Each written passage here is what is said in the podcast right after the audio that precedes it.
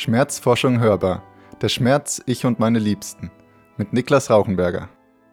Hallo alle zusammen, schön, dass ihr wieder zuhört. Vielleicht wart ihr gerade ein bisschen überrascht, dass wir heute ausnahmsweise musikalisch begleitet werden. Das liegt an meinem Gast Svenja Friedrich. Sie war nämlich so nett und hat was auf der Orgel für uns eingespielt. Vielen Dank nochmal dafür und hallo Svenja. Hallo an alle. Es hat mich wirklich gefreut, dass wir uns heute zusammenfinden können. Vielleicht warst du kurz überrascht, als meine Anfrage kam, da wir hier eigentlich einen Psychologie-Podcast haben und du dann auf einmal was auf Orgel aufnehmen solltest. Oh ja, das kam tatsächlich sehr spontan. Aber ich bin schon gespannt, wie das den Podcast dann am Ende umrahmen kann. Du musst wissen, mein Ziel ist es, von jeder Person, die ich einlade, ein bisschen was Persönliches auch an unsere ZuhörerInnen zu bringen. Oh, schön. Dann passt das mit der Orgelmusik ja wirklich sehr gut zu mir. Das dachte ich mir auch. Okay, und ähm, du verbringst damit dann sicherlich einiges an Zeit an der Orgel, aber was magst du dann, wenn du nicht gerade dort sitzt? Also in der letzten Zeit habe ich in der Uni intensiv an einem Projekt mit anderen Studierenden zusammengearbeitet. Mhm. Ähm, das war eben vor allem im letzten Semester und auch über den Sommer hinweg und haben wir eine Studie konkret geplant, durchgeführt, auch schon ausgewertet. Ja, darüber soll es ja heute gehen. Ich finde es super, dass ich darüber sprechen kann. Ja. Und ähm, ja, auch anderen die Forschung näher bringen kann, gerade im Bereich der Schmerzforschung. Und das ist ganz besonders für mich heute. Ich freue mich auch schon. Das wird sicherlich ein interessantes Gespräch. Und du studierst Psychologie ja in Würzburg an der Julius-Maximilians-Universität. Mhm. Da werde ich heute auch mit zwei Expertinnen noch sprechen. Cool, mit wem denn? Zum einen mit Dr. Ivo Kätner mhm. und zum anderen mit Isabel Neumann. Das wird jetzt auch unser erster kleiner Stopp sein. Isabel wird uns eine kurze Einführung in den Bereich Schmerz und soziale Unterstützung geben. Dafür werde ich kurz in die Uni gehen und wir hören uns dann in ein paar Minuten wieder, Svenja. Bis dann.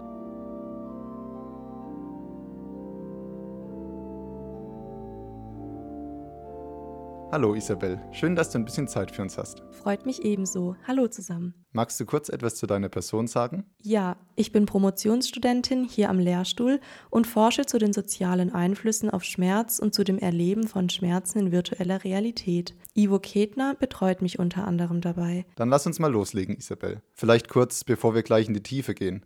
Was ist denn Schmerz überhaupt? Das ist eine gute, aber keine ganz leichte Frage. In der Forschung suchen wir ja nach klaren Definitionen mit dem Ziel, Konstrukte messbar zu machen.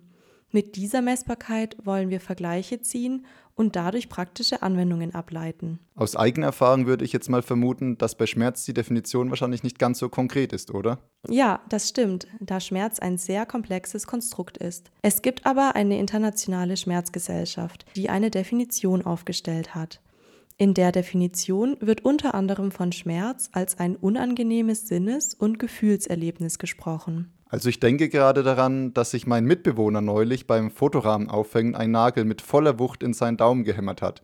Und er hat nur minimal das Gesicht verzogen. Ich hätte da ja schon längst laut aufgeschrien. Wie stark akute Schmerzen empfunden werden, hängt natürlich auch davon ab, wie stark die Intensität des Schmerzreizes tatsächlich ist. In deinem Beispiel streifst du den Daumen nur mit der Hand oder hämmerst du komplett rein. Aber du sprichst auch einen wichtigen Punkt an. Wie ich den Schmerz wahrnehme, hängt im Wesentlichen davon ab, wie die Sinnesinformation in meinem Gehirn verarbeitet wird. Zum Beispiel, wie viel Angst mir das macht oder wie sehr ich dazu tendiere, Schmerz zu katastrophisieren. In der internationalen Schmerzdefinition steht auch die Formulierung, Schmerz ist eine persönliche Erfahrung. Das erklärt, warum dein Mitbewohner den Schmerz vielleicht weniger stark wahrgenommen und oder ausgedrückt hat als du es in derselben Situation getan hättest. Verstehe, das bedeutet ja dann, dass man von außen niemals beurteilen kann, welche Schmerzen ein Mensch hat, oder? Der Schmerzdefinition der International Association for the Study of Pain zufolge muss man die Rückmeldung einer Person in Bezug auf ihre eigene Schmerzerfahrung akzeptieren. Das sollte man nicht anzweifeln, denn sonst würde man der Person ja unterstellen, dass sie sich nur anstellt oder ihr Schmerz nicht wirklich da sei. Und wie kommt es eigentlich, dass das Schmerzempfinden von Mensch zu Mensch so variabel ist und sich auch bei derselben Person manchmal von Situation zu Situation unterscheidet? Das liegt daran, dass biologische, psychologische und soziale Faktoren beeinflussen, wie wir Schmerz empfinden. Dies wird so auch im biopsychosozialen Schmerzmodell bei Getschel und KollegInnen 2007 dargestellt. Verschiedene Einflussfaktoren können Schmerzsignale also dämpfen oder verstärken, den Schmerz also modulieren. Dadurch wird unsere Schmerzwahrnehmung verändert. Du interessierst dich ja für psychosoziale Einflussfaktoren. Genau. Welche sind dies denn? Ich untersuche, ob soziale Faktoren die Schmerzwahrnehmung modulieren. Mich interessiert jetzt ganz konkret, ob soziale Unterstützung die Schmerzwahrnehmung lindern kann. Und wie wird die soziale Unterstützung in Studien untersucht? Da gibt es eine ganze Reihe von Möglichkeiten, die in einer Meta-Analyse von Che et al. 2018 zusammengestellt wurden. Möglichkeit 1, man zeigt Fotos, Videos oder Audioaufnahmen einer Person. Möglichkeit 2, es ist einfach noch eine weitere Person im Raum mit anwesend, während die Versuchsperson Schmerzreize verabreicht bekommt. Somit ist die Person nicht allein in dieser stressigen und vielleicht auch bedrohlich wirkenden Situation. Möglichkeit 3. Die anwesende Person hält die Hand der Studienteilnehmenden oder Möglichkeit 4, die Begleitperson äußert verbale Kommentare zur Unterstützung. Okay, und wie mache ich fest, welche dieser Unterstützungsformen die geeignetste ist? Die Unterstützung muss zur jeweiligen Situation und dem darin angesprochenen Bedürfnis der Person passen. Es macht auch einen Unterschied, ob eine befreundete oder eine fremde Person unterstützt. Die Forschungsgruppe um Master 2015 fand beispielsweise heraus, dass Frauen Schmerzen am besten ertrugen, wenn sie die Hand ihres romantischen Partners hielten.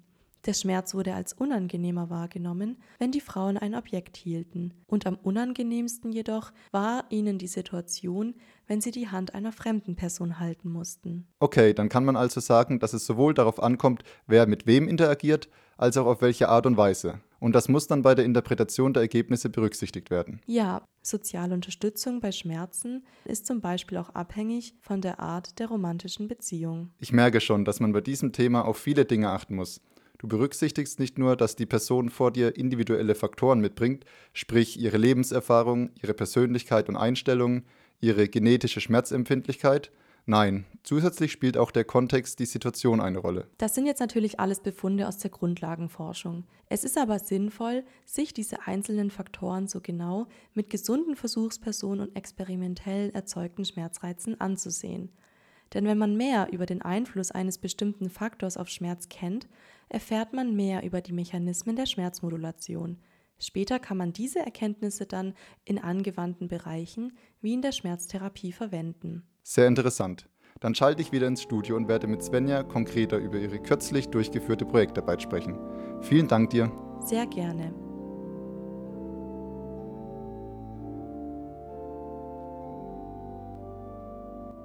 So, jetzt bin ich wieder zurück im Studio. Hallo Svenja. Hallo. Und ihr müsst wissen, wir sind nicht allein. Ich habe uns nämlich Verstärkung besorgt. Ich dachte, es wäre für uns alle mal interessant, die ganze Studie aus der Perspektive einer Versuchsperson zu hören.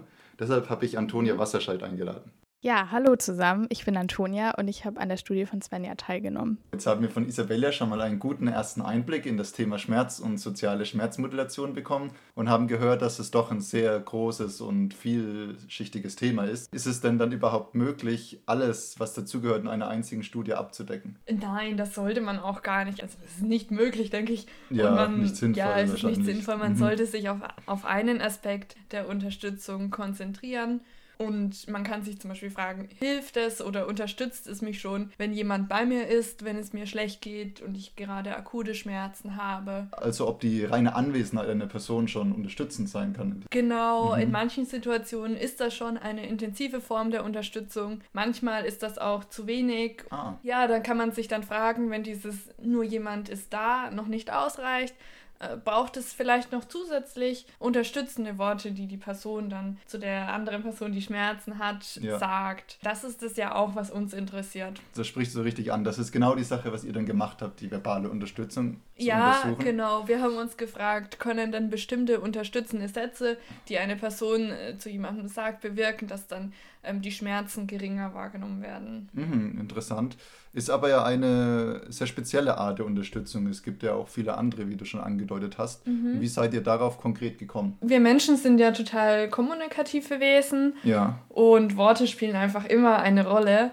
Und da haben wir in dem Themenbereich ja die Literatur durchgeschaut. Das ist das, was Isabel euch vorhin vorgestellt hat, genau. auch geschaut, wo sogenannte Forschungslücken sind. In dieser Phase habt ihr gefunden, aha, zur verbalen Unterstützung wurde noch nicht so viel gemacht. Das interessiert uns, da wollen wir jetzt mal ein bisschen ja, tiefer genau, da wollen wir tiefer rein. Mhm. Uns ist eben aufgefallen, dass sich recht wenige Studien nur speziell mit der verbalen Unterstützung beschäftigen. Es gibt viel mehr Studien zu all den anderen Arten der sozialen Unterstützung. Und dann kommt noch hinzu, dass mhm. in den wenigen Studien, die es zur verbalen Unterstützung gibt, hier die Teilnehmenden oftmals von einer fremden Begleitperson unterstützt wurden. Shea et al. haben in ihrer Meta-Analyse eben betont, dass es noch keine Studie gibt, wo von einer befreundeten Person die verbale Unterstützung gegeben wird. Ah, dann ist das also eine ganz aktuelle Sache. Es gibt eine Studie, die speziell untersucht hat, wie sich verbale Unterstützung auswirkt auf das Schmerzempfinden. Das war die Studie von Roberts aus dem Jahr 2015. Und die haben auch wirklich gezeigt, dass solche sozialen, verbal unterstützenden Kommentare die Schmerzen lindern können. Also da hat sich der Effekt gezeigt, aber wie eben angesprochen hat man hier auch fremde Bezugspersonen zur Unterstützung eingesetzt. Die Unterstützung wurde also nicht von nahestehenden Personen gegeben. Und äh, genau das möchten wir aber ja untersuchen. Also ähm, ist es schon auch eine neue Sache, wie du gerade sagst. Was mich jetzt als nächstes mal äh, sehr interessieren würde, wäre, welche konkreten Sätze man dann so gehört hat bei eurer Studie. Also wie habt ihr versucht, die Leute dann wirklich verbal zu unterstützen? In der Situation möchte ich als Freund oder Freundin natürlich dass es der anderen Person besser gehen kann, die gerade akute Schmerzen hat. Na klar, ja. Und das muss aber auch authentisch sein und da kann Unterstützung auf mehrere Art und Weisen angebracht sein es wäre ja schon eine Form von Unterstützung, wenn ich sage, du magst das super. Also da, da würde ich konkret Lob ausdrücken. Mhm, das ist mhm. dann eine Wirkung. Ähm, ah, ja. Ich könnte auch sagen, du schaffst das schon. Da würde ich der Person eher Mut zu sprechen, also eine andere Art äh, ja. der Wirkung. Und ich könnte auch sagen, ich weiß, es ist unangenehm, was du gerade durchmachst. Dann, damit will man dann irgendwie ausdrücken, dass man sich einfühlen kann. Ja, in diese genau. Situation. Aha. Waren das jetzt diese Sätze, die du uns gerade eben genannt hast? Mhm. Waren das feste Sätze in eurer Studie oder habt ihr da ganz spontan variiert und gesagt, was euch so eingefallen ist? Mhm. Also tatsächlich waren die Sätze schon in gewisser Weise vorgegeben. Ja. Wir haben uns da an Kindness aus dem Jahr 2017 an dieses Paper orientiert. Die haben eben verschiedene Sätze und ihre Wirkungen aufgelistet. Mhm. Und wir haben uns im Vorfeld überlegt, was wir genau mit unserer Unterstützung ausdrücken wollen. Nämlich zum einen Mut zu sprechen mhm. und zum anderen, was, wie du vorhin erwähnt hast, dieses sich emotional einfühlen. einfühlen ja. ja. Das waren die zwei Hauptpunkte, die rüberkommen sollten dann bei der Person, die Schmerzen hat ja, um das dann auch wirklich drin zu haben, sage ich jetzt mal, haben wir unsere Sätze schon grob vorformuliert, dass wir mhm. nicht vergessen, mhm. äh, dass wir eben Mut zu sprechen und uns da reinversetzen wollen. Und natürlich konnte jede Versuchsleitung das noch für sich umformulieren, sodass es authentischer rübergekommen ist. Klar, ihr seid ja auch verschiedene Menschen. Es kann jetzt nicht jeder exakt den gleichen Wortlaut von sich geben. Und uns war halt am, am wichtigsten eben, dass der Inhalt klar ist, also dass die Unterstützung gut rauskommt mhm. und auch die Valenz. Okay, da muss ich jetzt mal dazwischen grätschen für uns Nicht-Psychologen. Was bedeutet äh, Valenz? Darunter versteht man in der Psychologie, wie etwas bewertet wird. Also gut, schlecht, positiv, negativ, angenehm, unangenehm, eindeutig, uneindeutig. Und für uns ähm, war es wichtig, dass die Unterstützung eindeutig ist. Positiv, gut, angenehm, nicht irgendwie unnat unnatürlich oder gar störend in der Schmerzsituation. Okay, das heißt, ihr verwendet deshalb so standardisierte Sätze, um sicherzustellen, dass die Versuchspersonen die soziale Unterstützung auch tatsächlich als solche verstehen und die Message bei ihnen ankommt. Vielleicht noch eine letzte Frage, bevor wir dann auch Antonia mit ins Gespräch einbinden. Wir haben jetzt die ganze Zeit gesprochen über diese verschiedenen Formen der ähm, sozialen und speziell der verbalen Unterstützung. Mhm. Ähm, was ist denn überhaupt der Grund, dass das für uns Menschen so wichtig ist, diese Unterstützung zu bekommen? Also wieso kann es uns überhaupt helfen, wenn mir jemand sagt, hey, das wird jetzt schon oder ich weiß, das ist schwierig, aber du schaffst mhm. das? Du meinst, was eigentlich der Wirkmechanismus ist, der dahinter steckt, dass so eine Unterstützung, Unterstützungsform meine Schmerzen lindern kann? Das habe ich in meiner laienhaften ja. Sprache gemeint, ja. hey, ähm, also Schmerz ist ja so eine der ersten Notrufe unseres Körpers, da passt irgendwas nicht, ähm, da geht es uns gerade nicht gut. Mhm. Eine Art Warnsignal unseres Körpers, Achtung. Mhm. Ja. ja. wir fühlen uns mhm. bedroht und wir müssen da raus. Deswegen sendet unser Gehirn Signale aus, dass wir den Schmerz wahrnehmen. Und wenn wir auch erkennen, dass mein Freund, meine Freundin in der Situation bei mir ist und mich unterstützt, kann das helfen, denn das kann mir Sicherheit geben in dieser doch bedrohlichen Situation. Mhm. Und dieses Sicherheitsgefühl, das ich bekomme, kann meine Schmerzwahrnehmung beeinflussen.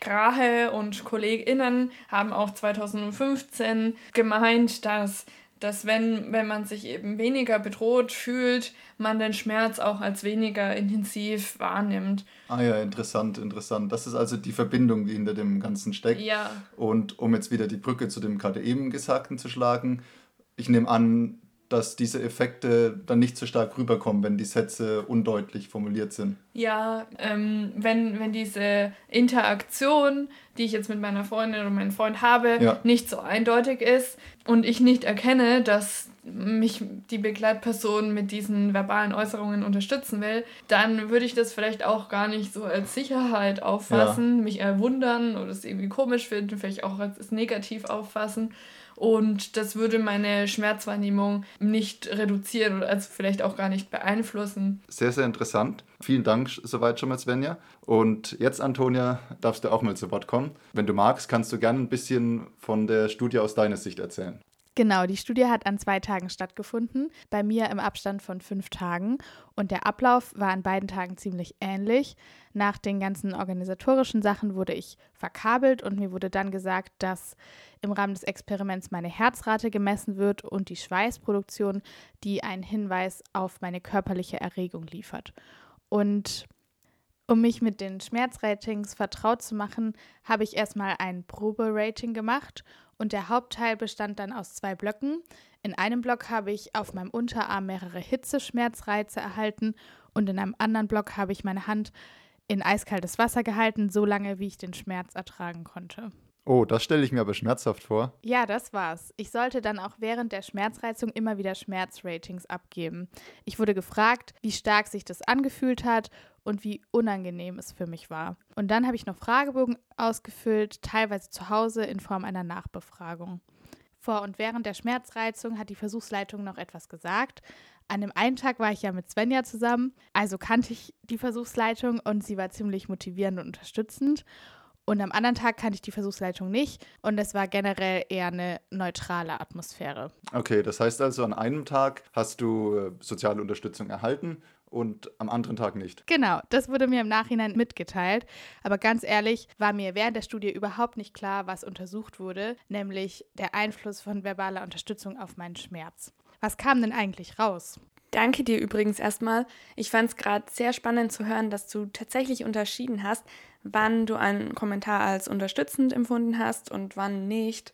So sollte es ja sein, das war ja unser Ziel, dass beim Empfänger quasi ankommt, okay, ich werde jetzt von meiner Freundin, von meinem Freund gerade unterstützt. Leider haben aber viele der anderen Teilnehmenden, also die Mehrheit, diese Unterstützung gar nicht als solche wahrgenommen. Und deswegen ist dann der Vergleich natürlich schwierig zwischen dem Tag mit Unterstützung und dem Tag ohne Unterstützung. Und von daher kann man jetzt unsere Ergebnisse nur mit Vorsicht interpretieren. Wir konnten nicht bestätigen, dass verbale Unterstützung Schmerzen lindert, wenn sie von einer befreundeten Person gegeben wird. Oh, okay. Vielleicht ist es unwichtig, aber generell hat sich der Block mit dem Kaltwassertest immer viel unangenehmer für mich angefühlt, verglichen mit dem Hitzeschmerz. Hast du dazu auch was rausgefunden? Tatsächlich scheint diese Art und Weise, welche Schmerzen man bekommt, also Hitzeschmerz oder Kälteschmerz im, im, im Kaltwassertest, das scheint dann doch wohl verschieden starke und unangenehme Schmerzen auszulösen. Also da täuscht dich jetzt dein Gefühl nicht. Das haben wir auch so rausgefunden, dass generell beim Kaltwassertest an beiden Tagen, also am Tag mit Unterstützung und auch am Tag ohne, die Schmerzen jeweils stärker und unangenehmer waren für euch, verglichen jetzt mit der Hitze. Okay, habt ihr eine Erklärung dafür, wieso jetzt gerade der Kaltwassertest als schmerzhafter empfunden wurde gegenüber dem, den Hitzereizen? Also es ist ja schon nicht schön, wenn man Hitzeschmerzreize bekommt, aber die kommen und gehen. Und bei dem Kaltwassertest hält man seine Hand ja wirklich für eine längere Zeit, also für bis zu drei Minuten, je nachdem, wie lange man den Schmerz noch aushalten kann, ähm, unter eiskaltes Wasser. Und es erzeugt nicht nur Schmerz, sondern es ist eine stressige Situation, in der man sich befindet. Dann danke euch beiden. Wir schalten jetzt gleich in die Uni, um mit Dr. Ivo Kätner über die Ergebnisse zu sprechen. So, jetzt sind wir wieder in der Uni. Ivo, magst du dich kurz selbst vorstellen? Hallo, ich bin Ivo. Ich betreue unter anderem Isabel bei ihrer Doktorarbeit und ich war auch der Betreuer für das Projekt, über das Svenja heute spricht. Wie ich das richtig verstanden habe, wurde in einer Studie bereits belegt, dass verbale Unterstützung, wenn sie von Fremden gegeben wird, Schmerzen lindern kann. Wieso war das bei euch anders? Wir haben die Studie von der Forschungsgruppe um Roberts, auf die du gerade ja hinweist, ähm, nicht exakt so nachgebildet, sondern wir haben unseren Schwerpunkt etwas anders gelegt. So haben wir zum einen nahestehende Personen zur Unterstützung eingesetzt und eben nicht fremde Personen. Und zum anderen haben wir nicht nur den Kaltwassertest zur Schmerzinduktion verwendet, sondern auch Hitzeschmerzreize verabreicht. Verstehe, man kann beide Studien dann nicht so gut vergleichen. Bei euch ist der Effekt weder beim Kaltwassertest noch beim Hitzeschmerz rausgekommen. Heißt das, dass es diesen Effekt bei nahestehenden Personen nicht gibt? Das meint nur, dass wir in unserer spezifischen Studie keinen Effekt gefunden haben. Es können aber eine Reihe von Faktoren eine Rolle gespielt haben, die wir nicht explizit untersucht bzw. kontrolliert haben. Svenja, was könnten denn Gründe sein, dass ihr diesen Effekt dann letztlich nicht gefunden habt? Also in unserer Studie wurde von den Versuchspersonen dieser Unterschied zwischen neutralen und unterstützenden Kommentaren, ähm, der Unterschied wurde nicht bemerkt. Und dafür kann es mehrere Gründe geben, also warum die Unterstützung nicht wahrgenommen wurde. Also bei uns hat die Versuchsleitung sowohl das Experiment angeleitet und somit auch die Schmerzen verabreicht, ja, weil sie eben durch den ganzen Prozess durchgeführt hat. Mhm. Aber sie hat auch gleichzeitig soziale Unterstützung gegeben. Da gab es jetzt bei uns keine separate dritte Person im Raum. Könnte das äh, ein Problem gewesen sein, dass, äh, dass die Versuchsleitung dadurch so eine Art Doppelrolle hatte? Ja, ähm, denn diese beiden Rollen, die die Versuchsleitung dann eingenommen hat, die sind ja widersprüchlich. Und vielleicht wurde die Versuchsleitung genau wegen dieser Doppelrolle auch nicht als aktiv unterstützend empfunden. Mhm, mhm. Und fallen euch auch noch andere Gründe ein? Äh, du meinst, warum die Unterstützung nicht als solche wahrgenommen wurde? Ja, genau. Generell könnte man sagen, dass zwei Sätze eventuell auch einfach noch nicht ausreichend genug waren, als dass man hätte sagen können, dass es sich um soziale Unterstützung handelt. Gerade Freundinnen erwarten vielleicht bezogen auf den Inhalt und auf den Umfang der sozialen Unterstützung mehr.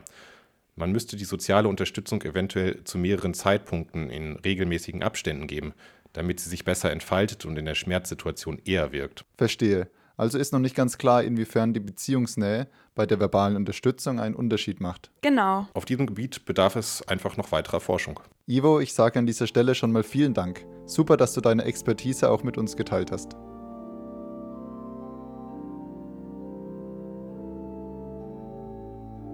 So, jetzt sind wir wieder zurück im Studio.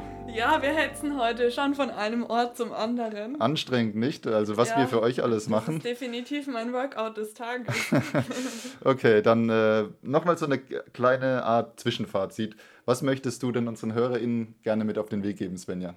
Also ich denke, was wir alle gemerkt haben, ist schon mal, dass Schmerz einfach super individuell ist. Ja, das haben wir an verschiedenen Stellen jetzt gehört. Und allgemein tastet man sich in der Schmerzforschung, finde ich, eher immer Schritt für Schritt voran. Ja, das trifft, denke ich mal, für viele neue Forschungszweige zu. Mhm. Manchmal ist es hilfreich, nicht gleich die ganze Straße auf einmal zu sehen. Ja. Und ähm, würdest du sagen, dass euch die Studie auch auf weitere Ideen zu anderen Forschungsfragen gebracht hat? Ja, auf jeden Fall. Ähm, man müsste zunächst vor allem sicherstellen, dass die Teilnehmenden die verbalen Kommentare wirklich wahrnehmen und als unterstützend erachten. Ja, das hattet ihr angesprochen, dass das äh, eine Schwierigkeit in, in eurer Studie war. Ja, und das ist halt auch eine wichtige Grundlage, um dann die Ergebnisse gut interpretieren zu können. Alles klar, das heißt, es bleibt spannend und es gibt noch viel Neues zu forschen. Mhm. Super, vielen Dank dir für deine Zeit, Svenja, und mach's gut. Gerne, ich danke dir. Tschüss. Tschüss.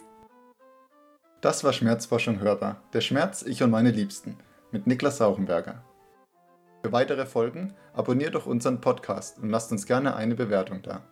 Falls ihr direkt mit uns sprechen wollt, schreibt uns einfach auf Social Media. Wir freuen uns über euer Feedback. Und falls wir euer Interesse geweckt haben zu diesem Thema, den Link zu den erwähnten Studien, Forschungsgruppen und mehr findet ihr in den Show Notes unseres Podcasts.